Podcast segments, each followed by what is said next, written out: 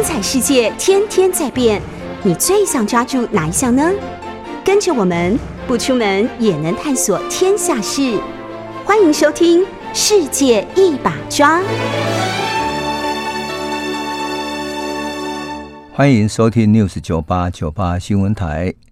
您现在收听的节目是《世界一把抓》，我是杨度。我们节目也会同时上架到各大 Podcast 平台。您只要搜寻“听说”，就可以随时随地重新听一听这一系列的内容。我们谈台湾史啊，终于要谈到了台湾历史上争议最大的焦点。也是造成很多族群之间对立，然后内部政治撕裂的核心的事件，那就是二二八。事实上，二二八被赋予了太多的政治符号，可是二二八里面最少看到的、最少看到的就是人的容貌。我们有没有发现，当我们谈到二二八的时候，只有受难者。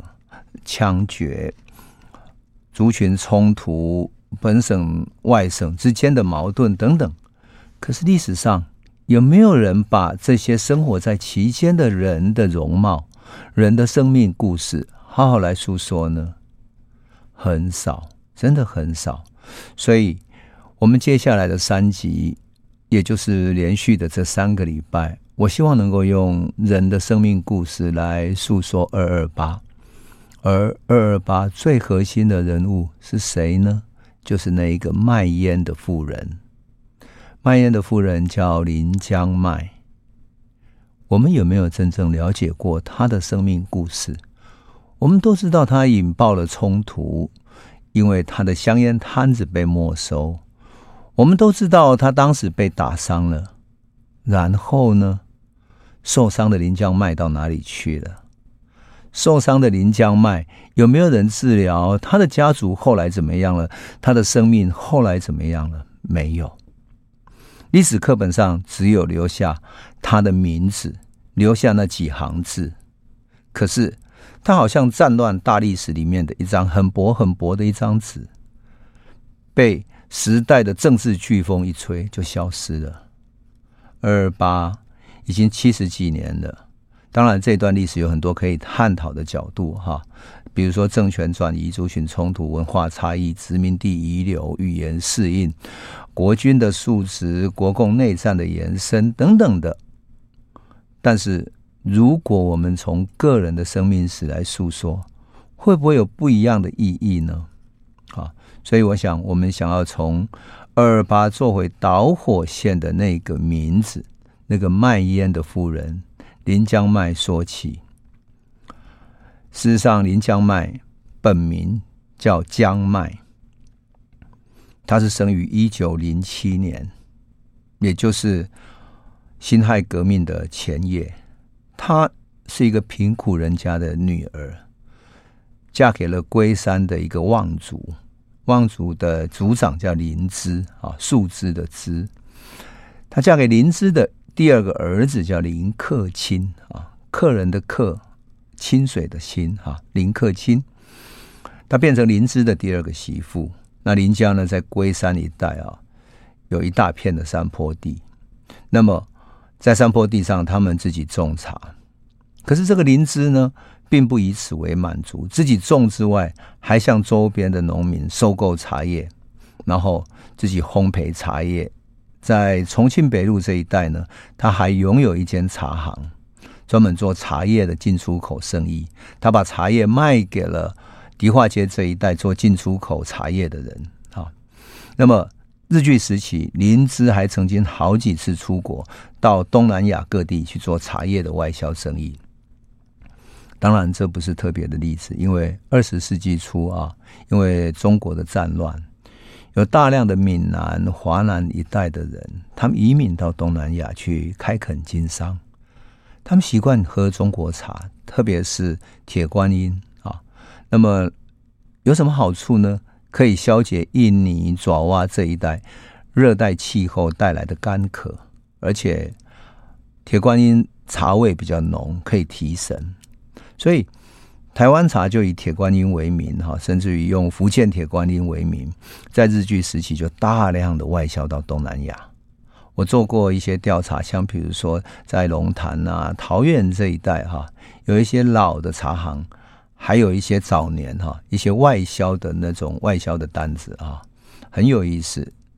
你看见那些外销的单子，不知道东南亚，也甚至于卖到了纽约。临江麦的家族就是这样子，在龟山龙潭这一带的茶叶，这些农民也都是这样。但这个望族不是凭空得来的哈，他是整个家族的勤奋劳动。所以临江麦嫁入临江以后呢，就跟农村所有的家庭一样哈，男人务农，他要分担很重的劳动啊，他分配农活之外所有的家务劳动。那家族人口众多嘛，所以他就按照各房来分配工作。比如说，今天这一房煮饭、洗衣、照顾孩子等等的。农忙的时候还要煮点心、茶水送到茶园，哈，就是一种很典型的台湾农村生活。而且因为家族大嘛，所以一家族吃饭呢，往往就是席开好几桌，数十口人一起吃饭。那你想给几十个人煮饭吃，那是很不简单的事情。可是小孩子啊，会吃得到吗？小孩子很难吃到很好吃的，所以大部分都是干农活的壮丁先吃了，等到男人吃完了，才轮到女人跟小孩。啊，所以我曾经访问临江麦的女儿叫林明珠，因此从林明珠的证言里面，他说啊，他小时候在家里吃饭哈，特别在农家吃饭都席开几桌。可在农忙的时期，他们六七点就要上工干活，所以中午啊就是休息，然后早晨十点到下午三四点左右都要供应点心，那这样才能够补充农业上的这种劳动的体力啊。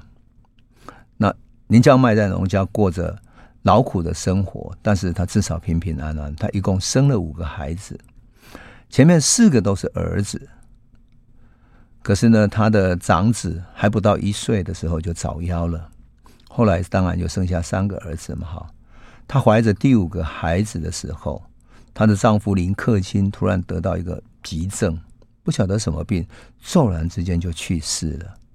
他留下三个孩子，还有一个遗腹子，这个遗腹子就叫林明珠。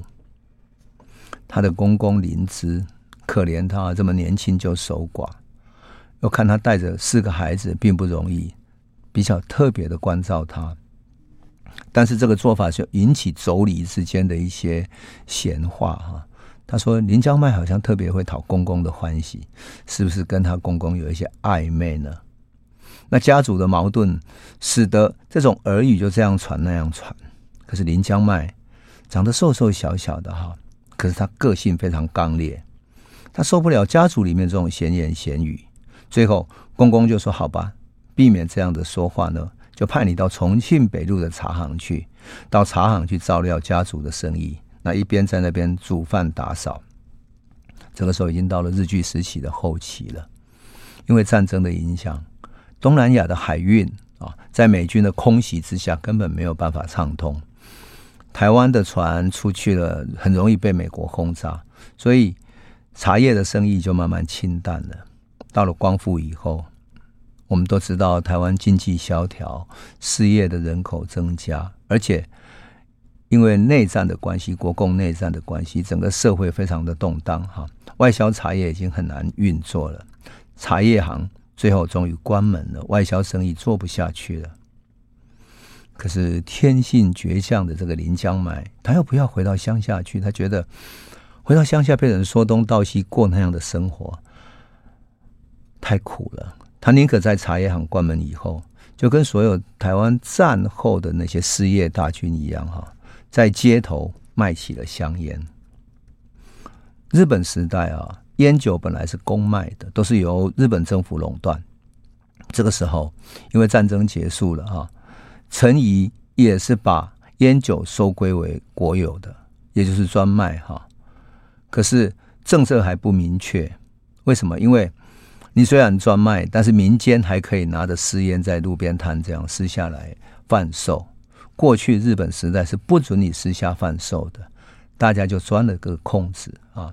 所以贫困的人哈，相继的就拿着香烟在路边摆上一个小小的摊子。那种香烟不是说一次都一定卖一整包一整包，甚至于一一包香烟打开来哈，然后一根一根的卖，那么每一根可以赚一毛钱、几分钱这样小小的蝇头小利。当然，他们要有香烟的来源嘛。那哪一种香烟比较好卖？当时是走私进口的美国香烟啊，所以这些美国进口香烟又贵，所以很多人都是买一一支两支这样抽着抽着哈。当然，有钱的也会买整包的哈。那就这样子赚一点微薄小利。那光复以后有一个《新兴》杂志，就新旧的“新”哈，这个杂志曾经刊载过很多台湾文化名人的文章哈。那当然，这个杂志因为会写敏感的文章，所以在一九四七年，就是二二八的前夕就被停刊了。可是，在停刊的最后一期，他有刊载一篇文章，名叫《卖烟记》哈。这个作者叫踏影，当然是一个笔名哈，踏着影子这样的一个笔名。他说呢，文章里面说，日本时代没有路旁卖香烟的，烟啊火柴是专卖的，这是日本典型的制度。违反的人要受到法律的严惩，那没有人敢出来卖哈。但是光复了，路旁卖烟的人就随着出现了。光复两年了，他们满路都是。他们的记录也是越来越多哈。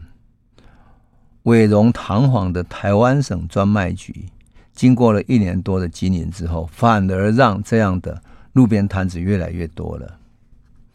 可是专卖局查缉他们，为什么？因为要维护他专卖的利益。那专卖局查缉的方式是。叫那些卖烟的，一边卖的时候，一边还要提心吊胆的警戒着，因为专卖局的查气员一来了，这小路边摊子就要拼命的走散，然后等这个查气的这一群人跑过之后，才能够安全，然后大家又重新回到了街头，大声的喊“未婚哦，未婚哦”这样。路边有好几个小孩子、老人家，以及新出现的。几多可怜如秋菊的卖烟小姐，警戒严重的时候，为了怕查缉员出来，所以这一群人有派有前哨的一些小孩子，不但有前哨，而且呢也要有小心去注意，不要让他们给发现了。就这样子，这一群卖烟的行列在台湾，在台北的街头那样存在着。他最后讲到一件事情，这个文章说失业。是台湾现在正酝酿很久的最大的问题。一大群人生活这么困苦，而卖烟就从这里产生出来的。所以录像所见的这些卖烟的人啊，简直使人难免不深切的想到那么暗惨的民生现实。失学的小孩子。家里有贫困的老人家要抚养的人，他们都站了出来。无论天未明的大清早，或者暗黑的夜半里，一年足足三百六十五天，无论是冬寒的雨天、炎热的夏天，叫卖的声音在街头飘荡着。这个就是。当时卖烟这一篇文章所写的，而临江卖就是在光复以后这一大群失业的队伍中间的一个。我特别讲这一段是要跟我们的朋友分享说，他仿佛是一个当时台湾社会面貌的写照。你看到了那么贫困的人在路边这样卖，而且老人、小孩还有妇女啊，就这样子临江卖。也是必须站在这个行列里之中的一个。那么当时卖烟的人有一个习惯是什么呢？他用两片这种木头的板子哈，上下这样夹着夹起来，然后板子上有一块吊绳子吊在你的脖子上，然后你放在胸前。当板子往前打开的时候，那么香烟就夹在里面。所以你要哪一种香烟，或者散的，或者。一整盒的里面都有，哈，有各种牌子的香烟，他打开来在路边卖。当有茶器的人要来的时候，赶紧把那整片盒子合起来，然后整个人就带着那个香烟夹子啊，就赶快往前跑。林江卖也一样，可是他必须外出卖香烟啊，就把两个比较年长的儿子放在老家，让他们在那里上学，跟他的公公邻居一起住。他自己带两个比较小的孩子住在台北。一九四七年二二八发生的时候，他最小的儿子林文山十二岁，最小的女儿林明珠才十岁。那因为当时有一种重男轻女的观念嘛，所以这个小女儿林明珠没有去上学，跟妈妈在台北街头讨生活。因此，林明珠在现场目睹了二二八事件的现场的经过。那么，我就是访谈林明珠，她跟我谈的林江迈的这个整个家族的历史以及他的故事。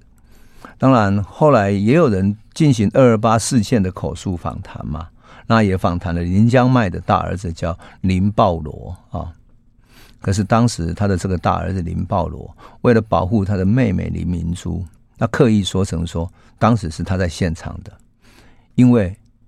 后来，林明珠嫁给了外省人，嫁给谁呢？嫁给了陈诚的随扈，不可思议吧？二八事件的案主，他最小的女儿在现场目睹的那个十十岁的小女孩林明珠，后来反而嫁给了陈诚的随扈，嫁给了一个外省人。因此，林保罗觉得这是太没有面子，他不要让林明珠出面，就这样子。他就说，当时是他在现场，结果所有的访谈就变成一场误解，然后在争论林明珠有没有在现场。后来，当我把我自己做林明珠的口述历史访谈的时候，我这个文章发表之后，就有人拿着林保罗过去的访谈来质疑，但林明珠就说这是他们家族不能公开的秘密。那更有意思的是，甚至于有人说，当年林明珠才一两岁，包着尿布。怎么可能呢？而且那个人还是用见证者的身份这样讲话，发表在什么呢？发表在《自由时报》，简直是谣言时报一样的。所以我就觉得太夸张了。但是没有办法，二二八就是那么的被当成政治议题来说。好，我们回到林明珠和林江迈的故事啊。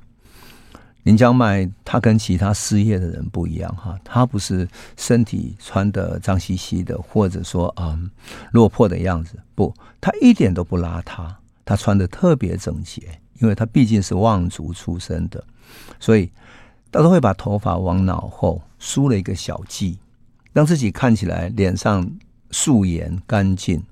然后呢，他习惯性在脑后插一朵玉兰花，或者小小的白茉莉。他要让他的香味淡淡的飘散。他并不是穿着那种传统的台湾衫，就是黑色的那种台湾衫，而是穿着简单剪裁的旗袍。这种旗袍就是斜的，然后在嗯左肩那边有一个布的扣子哈。当然，它并不是华丽的，也不是很精细的做工，但总是整整齐齐、清清爽爽。他常跟女儿林明珠讲说：“哈，我们不是要故意打扮。”而是什么？而是希望自己闻起来香香的，看起来整齐干净，别人会比较舒服。他也从来没有穿拖鞋出门啊，他觉得人要出门就是要给人看嘛，即使再穷，也要穿得整齐，就不会被人家瞧不起。即使到了晚年的时候，哈，他年纪很大了，他还是很爱美，很爱整洁。我访问过他的孙女，就叫林素清哈。他长子的女儿叫林素清哈，林素清常常去看他，说他住在圆环的时候哈，住在太原路那个附近一间租来的小小房间里面啊，他那个时候还没有瓦斯炉嘛，所以每一家每一户都要烧煤球，用小煤炉来煮饭、烧水、炒菜等等，甚至于冬天要洗煮洗澡水也是哈。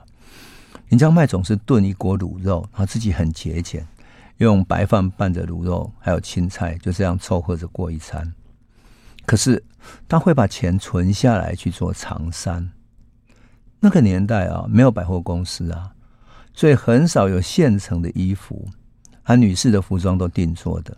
他还会去永乐町买布料，再拿去请人家做成旗袍、洋装、外套等等。这个就是林江麦。他说：“哈，我们穷，别人不知道，但是如果出门寒酸，会被人家瞧不起。还会教他女儿脸上要擦一点乳液，保养脸上的皮肤。就是这样的一个干干净净的妇人，站在战后的街头，带着两个孩子，在圆环一带卖香烟。那么，南京西路发生二二八事件的那个地方叫天马茶坊，现在就还是在南京西路天马茶坊那里有一个碑嘛，哈。那后面有一家中药行，哈，很有意思。大家都知道，就是在这里发生的。那一带呢，有黑美人酒家、五月花酒家等等，过去酒家云集的地方。酒家云集，自然有很多车辆来来去去，来来往往，所以还会有很多保镖。地头蛇，当然就正如同很多酒家外面有卖香烟的摊贩，在酒家里面喝酒喝多了就出来买一点香烟抽一抽等等的哈。那么一个寡妇带着小女儿在这里卖香烟，当然格外引人注目。那酒家的保镖哈，看她这样白白净净的一个太太哈，带着小女儿，也同情她，所以常常照顾她。黎明珠就那样。看到他的妈妈端了个铁盒子，上面放着香烟，就这样在那里做生意。那么黎明珠一直无法遗忘那个黄昏。那一年，他的妈妈四十岁，二八发生的时候，他四十岁，在天马茶坊的骑楼下面，他摆着那个小小的木头的摊子在卖香烟。十岁的他哈，端着一个小小的烟盘子。什么叫烟盘子？就是一个盘子，像像那种铁制的茶盘这样哈。那那种茶盘里面放着不同的烟，那有一些散的烟，就一根一根卖哈。黎明珠才十岁，但他说他端着盘子站在骑楼下面。这个时候，一个军人模样的人走过来了，拿起了他盘子上的散烟，就是一根一根准备一根一根卖的那种散烟。化亮的火柴就抽起来了，可是他没有付钱。哎，旁边的人就觉得奇怪，都在看着啊。这个时候，这个军人伸到口袋里面去了。林明珠以为他是要掏钱的啊，但旁边的人可能也没有看清楚的保镖觉得，哎，奇怪，这个人怎么这样子呢？然后就看他的样子，会不会是烟警要来取缔的呢？于是大叫起来，就喊叫什么的，一列冲下。就他在做什么呢？这个时候，旁边的人就是那些保镖说的都是台语，一场风暴就即将要开始了。好，我们先休息一下，回头继续说这个故事。欢迎回到九八新闻台《世界一把抓》，我是杨都。我们讲到二二八的现场，哈，呃，林江迈和他的女儿林明珠在现场，林明珠在卖散烟，结果。这个时候，一个军人来拿了散烟，没有付钱，而且伸到口袋里面需要掏东西。结果旁边的其他的保镖，就是酒家外面的保镖，看到了，觉得哎，他为什么不付钱，而且掏出什么东西来的样子？大家就很紧张。他们讲的是台语，那些保镖喊的说“一切冲上”，然后讲的是台语。那这个军人听不懂啊，就紧张起来，以为要对他不利了啊。然后对他不利，所以他开始就转身就要跑了，不料。过不久，就开过来一辆车了。车上跳下来六七个烟警，就要来取缔了。哇！许多卖香烟的小摊贩知道情况不对，把烟盒子夹起来，赶快就跑了。他们有的年轻，有的力量大，所以跑得快。可是林江麦穿着旗袍，跑起来不方便，又带着孩子，很快就被抓住了。这时候，烟警要没收他的香烟跟钱，就把那个夹子夹起来，拿起来就要走了。可是林江麦认为说，这个是全家就靠这个吃饭，你没收了，我要怎么过活呢？所以就拉住了那些军人。就在这个时候呢，许多旁边的那些摊贩看不下去了，就跟着他一起哀求烟警说：“你就放了他吧，你就放了他吧。”那林江迈也拉住那个木箱子不放，紧紧的拉着，求那个烟警放了他。但是烟警不依，两边在拉拉扯扯之间，这时候烟警突然拿出手枪，啪，用枪柄朝他的头打下去。那一下打得太用力了，结果当场血流如注，满脸都是鲜血。这下不对了，旁边酒家的保镖看到烟警打人，看不下去了，何况是一个弱小的女人，而且还带了一个小女儿，你当场这样打她。看不下去了，就一起包围过来。于是大家就高叫：“警察打人啊，打人啊！”然后整个冲突就开始发生了。为什么？因为大家就围着那个烟警冲过去了。这时候烟警正要跑，回头看到不对劲啊，他已经被拉住了，所以回过头就拿出枪来，一枪往后打。结果一打下去之后，有一个人就被当场打得血流如注。那个人叫陈文熙，而林江迈呢，被打到之后，他也受伤就昏了，昏倒了。然后很快的，其他人就赶快把他抱起来，然后把他先简单治疗之后，把他送回到家里去。有关二二八事件，后来陈文熙以及现场的冲突，我们以后再来继续延续那个故事。我们先把林江迈的故事讲完，因为整个巨大的冲突，随着那个烟警叫做傅学通哈，他就开始往前跑跑，最后跑到警察局去。后来群众又跑到警察局，要求警察局交出傅学通。那个冲突是一个连串的故事，我们回头再讲。我们先把林江迈的故事讲完。二月二十七号，林江迈在现场被打到受伤之后，被送到医院去。后来呢，那些人帮他做了简单的治疗之后，他终于回到家里。生性非常胆小谨慎的林江迈，他带着两个小孩子。他听到外面发生了巨大的冲突，大家群众包围警察局冲突。他有听到隔壁邻居在讲出事了，出代气啊，出代气啊。可是他根本不敢出去，他瑟缩在他小小的房间里面。那十岁的林明珠知道说他妈妈被打了，然后香烟都被没收了，家里会这一阵子没钱过活了，所以他更担心母亲。还好挟持住了哈。那么直到。二十八号的晚上，整个冲突开始大爆发了。因为二十八号那个被傅学通所打死的陈文熙是一个在地的黑道，他哥哥带了人到行政院去抗议，整个二八的冲突就大爆发了。大爆发之后，公卖局派人到他住的地方，他住的地方在日新町二丁目九番地，就是现在的。日新国小附近，公卖局的人把他送到延平路二段一号的林外科那里去打青霉素，继续治疗。后来林江迈对调查人员说的笔录说什么？他说他在林外科医院住到三三月五号才出院，当天晚上确实是烟警用手枪柄打伤的，但什么人打的他已经不认得的。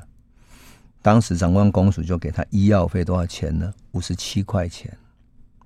但问他付了多少钱，他说是八百块。最后长官公署是不是有帮他支付，他就不知道了，因为他在笔录里面没有明白说出来什么事情。好，那么他只说呢，他因为被打伤，头部会晕眩，没有办法出来再卖香烟了。结果在那个笔录里面，哈，林江迈念兹在兹的，还是希望他被没收的五十几条香烟可以发还。他想要继续过他的小小的日子。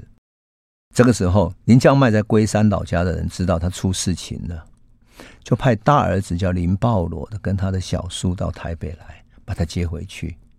可是当时台北已经一片混乱了，宣告戒严。二二八之后的冲突大爆发，台北也戒严了，人车通行全部都要证件。他们从龟山一出来，过了台北桥那边要进入台北的时候，被拦了下来。后来他们一再表明说自己是林江麦的家人，才终于被放行。然后他们在林外科找到了林江麦，在医院照顾他一两天之后出院了。他回到他小小的房间里面，把他的东西整理完之后，把他接到老家去。那么。整个当时台湾社会已经翻天覆地的是二二八的大冲突，街头是戒严，是殴打，是枪杀，乃至于二十一师上岸以后的镇压，这些事情其实对林江迈来讲都是后来听到的。好，那么林江迈什么时候离开台北，已经没有办法考证了。但调查人员对他所做的笔录是在三月十八号在他的住所访问的。那表示什么？三月十八号大镇压之后，他还在台北。那么他的家人很怕台北混乱嘛，就带回到龟山那里去避风头了。林明珠他的女儿那时候很年纪还很小嘛，哈，他也不知道回家多久了。可是二二八镇压之后，社会平息了，林江迈还是不愿意在老家过生活，又回到台北。他孤儿寡妇的三个人要怎么过生活呢？他还是回到老地方哈，蜗居在小小的日新町的小阁楼上面，他自己烧小煤炉，自己煮饭，自己过生活。他继续在那个摊子那边卖香烟，那个地方就是现在日新国小的，在太原路旁边的那个围墙边，围墙的树荫底下，他搭了一个小小的摊子，然后在这里摆开香烟的架子。呃，对面呢是远东戏院，平常有人会进进出出来看电影，所以总是有一点生意做。他很沉默、很安静的过着他的小日子，他从来也不提二二八事件，他也不提说现场当时如何如何，甚至于他的家人他都不说。整个历史对他来讲仿佛不存在一样的，只埋在他的心底。他甚至于更希望把大家忘掉他这个人。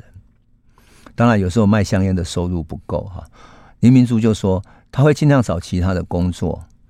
甚至于去打扫排水沟啊等等。那么，当梁祝正在风行的时候，他甚至于拿着那个梁祝的本事去远东戏院去里面卖卖那种本事。那么这种本事呢，本来像其他的本事都是一张的嘛，哈。结果呢，他卖的是一小本的，还赚了一点钱。好，那他的女儿林明珠十四五岁了，就。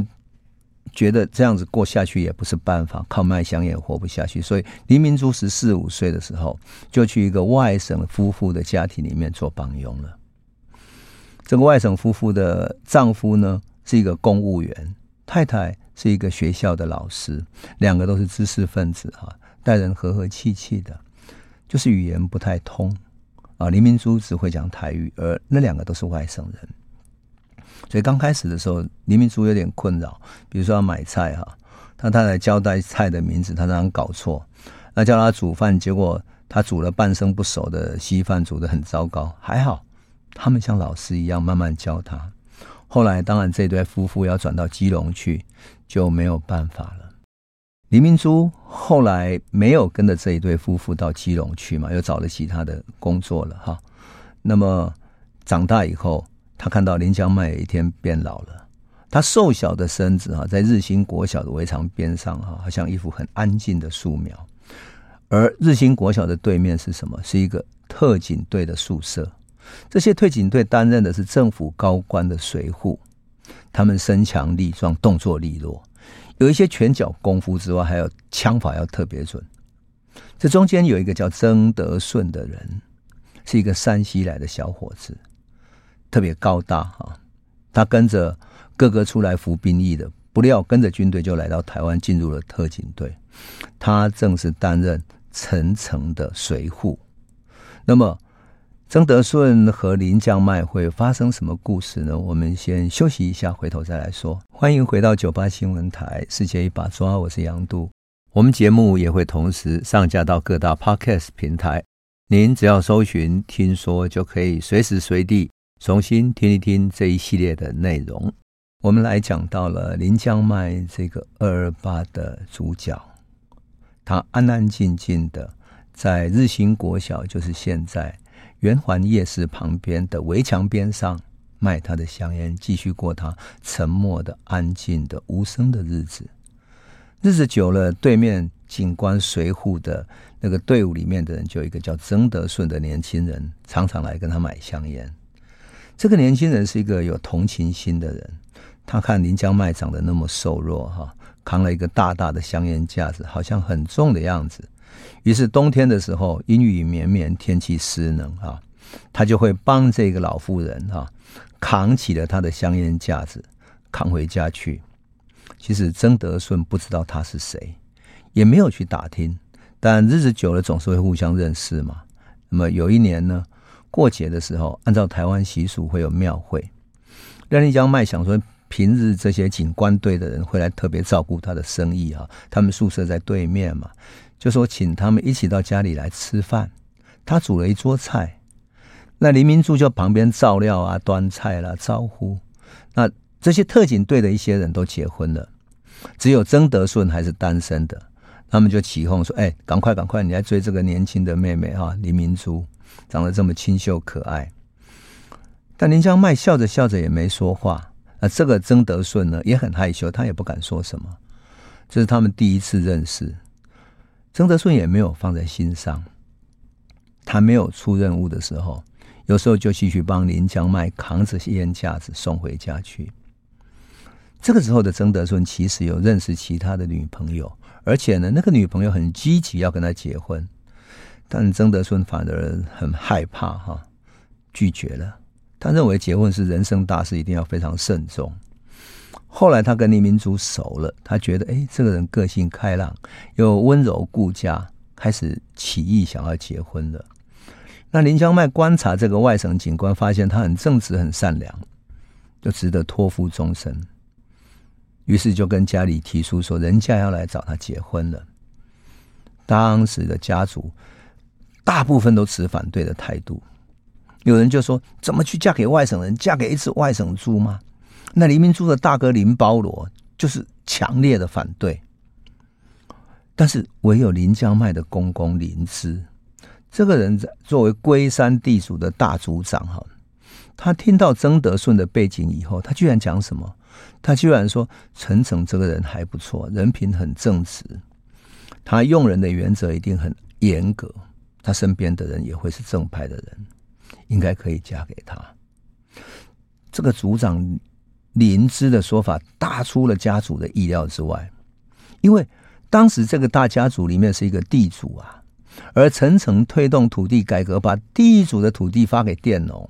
导致他们家族的损失，所以大家还非常不满。可这个林芝反而安慰他们说什么？他说：“这么多土地，我们自己照顾不来，就给贫穷的农民去种吧，这样总是比较好。”所以，在祖父的支持之下呢，林明珠嫁给了曾德顺。但他的大哥林保罗哈非常不谅解，所以曾德顺送的喜饼本来要送给家族，他都不愿意送出去。很久以后，他整个都发霉了，还堆在他家的墙角。他只有一句话说：“更小更小戏，假刚送出去，太丢脸了，不敢送出去。”可林江迈呢，却在这个女婿、这个外甥女婿的身上得到最多的照顾。一九年四九年，跟政府撤退到台湾的曾德顺根本不知道二二八。他到户籍事务所登记结婚手续的时候。哎，户政事务所的人看了女方的资料，说：“哎，这个林江麦不是二二八那个卖烟的妇人吗？你以后你敢跟他结婚，你踩到地雷了啊！”曾德顺说：“啊，什么是二二八卖烟的妇人？”这时候户政事务所跟他解释，他才明白过来。他说什么？他说：“啊，这有什么关系？过去都过去了。啊，这么平常的一个妇人，而且很善良，有什么关系呢？”后来他了解二二八，也知道了林江迈的过去，他反而非常孝顺他。他看到他那么瘦弱，而且冬天身体非常虚弱，手脚会发冷嘛，他就用猪肉加牛肉去炖补。那因为台湾人都不吃牛肉，所以他就偷偷炖在里面拿给他吃。有时候，因为军队里面有习惯，什么大陆的军队习惯吃狗肉，用来热身子的。那林江麦当然不吃牛肉跟狗肉嘛，他就骗他说：“哎，这个只是猪肉，全部都是猪肉，因为混在一起他分不清楚。”他后来会跟他讲说：“啊，吃了以后身体就会发热，好像比较不那么怕冷。”他就这样骗着他，然后他就会跟他说：“啊，阿孙啊，就是曾德顺哈，天气冷了，帮我炖一锅肉吧。”就这样子骗着他。事实上，曾曾德顺呢也得到。他林明珠的祖父就是林芝这个族长的喜爱哈，他们会用半生不熟的国语互相聊天，啊，曾德顺不会说闽南语，会闹出笑话。比如说呢，有一次他们问曾德顺说：“哎，你都吃什么呢？”他说：“早餐我们就吃稀饭配石头。”哎，阿林江麦说：“配石头啊？怎么会吃石头呢？”是啊，石头啊，啊，石头不能吃啊。他说：“就是圆圆的、白白的，长得这样子，就用手比给他看着。”啊，林江迈终于搞懂，是馒头，不是石头，所以他就笑坏了。其实这个笑话，他们就常常会讲讲给邻居听，所以邻居就会说：“哎，你们那个吃石头的女婿有来吗？你假酒桃外加塞有来不？这样，其实这就是后来林江迈晚年的生活。他跟着林明珠一起享一享清福。他的儿子想把他接过去一起住，但是他不要了哈。而且林明珠跟曾德顺非常孝顺，也在台北。好，那么本来他们希望说，后来曾德顺有一间房子是在复兴北路底，那是随户的。大家一起共同建的是政府建给他们的房子哈，接他一起住，他也不愿意，他就一个人住在圆环边上，继续卖他的香烟，默默的走他人生的路，就这样子。即使他的孙女林素清哈，国中毕业，就是他长子的女儿林素清哈，到台北来看他啊，跟他一起住啦，帮他看顾香烟摊子啊，但是呢。他也不愿意去跟他们一起住，就这样子孤独的生活着。而且林家迈有时候看到孙女生活不容易，会塞一点零用钱，就这样子简简单单的过着他的日子。事实上，林明珠和曾德顺的生活也过得非常安静，而这些孙女跟孩子只记得林江迈晚年的时候，无论怎么样都会把头发梳得整整齐齐的。绑一个小发髻，上面再插一朵小小的洁白的玉兰花，或者是茉莉花，让他的身上飘一股淡淡的香味。晚年的时候，林江迈罹患了肝癌，他的身体越来越瘦弱了哈，可还是保持着干净淡素的容颜。一直到一九七零年八月十三号，他病逝在马街医院，享年六十三岁。距离那个震撼台湾历史、余波荡漾的二二八事件是二十三年了。连江迈一生都绝口不提，就这样沉默走完自己的一生哈。他像一个谜团一样被遗忘的一页一样的就消失了。可是从来没有人知道说，事实上他自己的内在里面。根本没有所谓的省级的冲突、省级的矛盾，他所看见的是一个人真正的本性。他看见曾德顺跟他一样有语言不通的问题，可是他看见的不是不是语言，不是族群，而是看见那是一个人，一个善良的本性，一个善良的正直的军人。他把他的女儿嫁给了一个外省人。我们可以想象吗？二二八事件的当事者的那个卖烟的妇人，最终把她的女儿嫁给了陈省的随扈这样的一个外省人，并且林明珠和她的丈夫走过了非常相爱的幸福的一生。事实上，她的先生曾经在后来的岁月里面啊，因为得到过脑膜炎，所以几乎失明失聪等等的，在那个即将。就是非常危急的时刻哈，黎明珠不眠不休的照顾着他，最终呢，终于哈把他照顾回来了。就这样子，我们说哈，所有的生命哈有他自己寻找他出路的地方。可是无论什么样的情境，无论什么样的政治符号，都没有一个人面对一个人真实的生命来的重要。林江迈所看见的，不是二二八事件的政治符号，不是族群的冲突，不是本省人、外省人这些符号，而是真正一个生命的本质。他的女儿最终做了这个选择。所以，当我在访问林明珠的时候，他笑得非常开朗，他很开朗的说。二八事件在我们的家庭里面，我已经克服了，而且他觉得没有什么真正的族群冲突是值得人们还在记恨的。真正要看见的是人在那个大历史里面共同走过那个痛苦的阶段，共同承受那个历史的痛苦，而她和丈夫互相扶持走过那一辈子，他们用爱走过的那一辈子，事实上早就已经克服了所有的政治的艰难、政治的分歧。相较于整个社会，还有许许多多跟这个事情所不相干的，甚至于要借由这个事情获得政治利益的人，他们的生命那么卑微，可是充满温暖、充满爱、充满温情。我们看到人用他们的温情、他们的爱去克服了政治的分歧，克服了所有的困难，而得到他们真正的幸福。我不知道这一集我们这样来讲述二二八，会不会使得我们的朋友会从二二八里面得到另外一个不同的二二八，不再是政治，不再是仇恨，而是从二二八的历史的痛里面去得到爱和温暖。好，我们这一集就先讲到这里。